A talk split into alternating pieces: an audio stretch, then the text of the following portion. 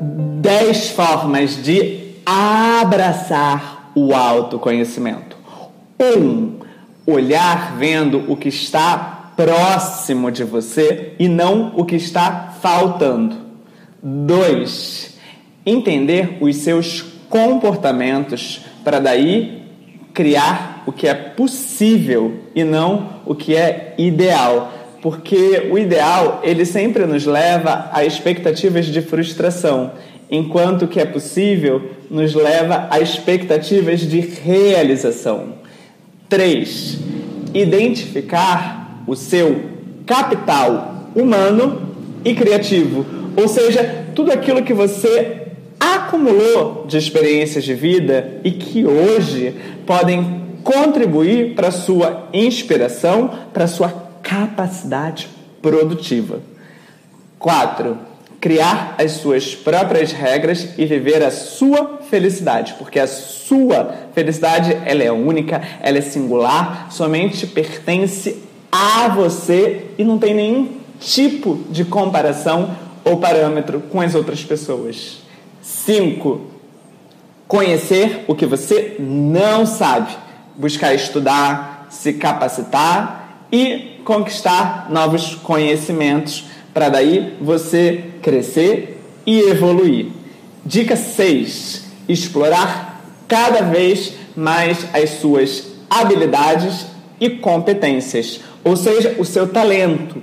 Desde criança, a gente na escola já vai se afinando e criando empatia com algumas áreas de conhecimento.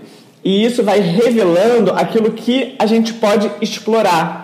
Sete, saber o que você tem de melhor para oferecer ao mundo e de fato você oferecer. Porque aquela pessoa que guarda consigo, que não entrega o seu melhor, ela é egoísta. Ela está impedindo o mundo de evoluir coletivamente.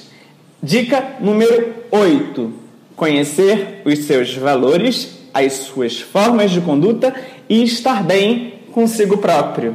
Dica número 9: entender o que você quer. Qual é a sua missão? Qual é o seu propósito? Ou seja, o que, que você quer atingir em um futuro próximo, em, em alguns anos, e o que, que te move a levantar da cama e seguir com esse desejo com intensidade.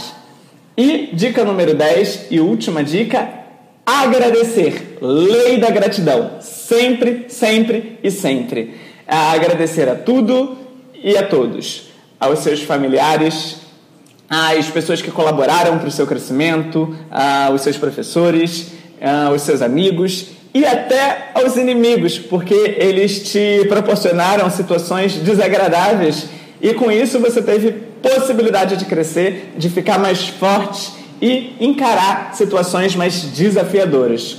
Então, é isso.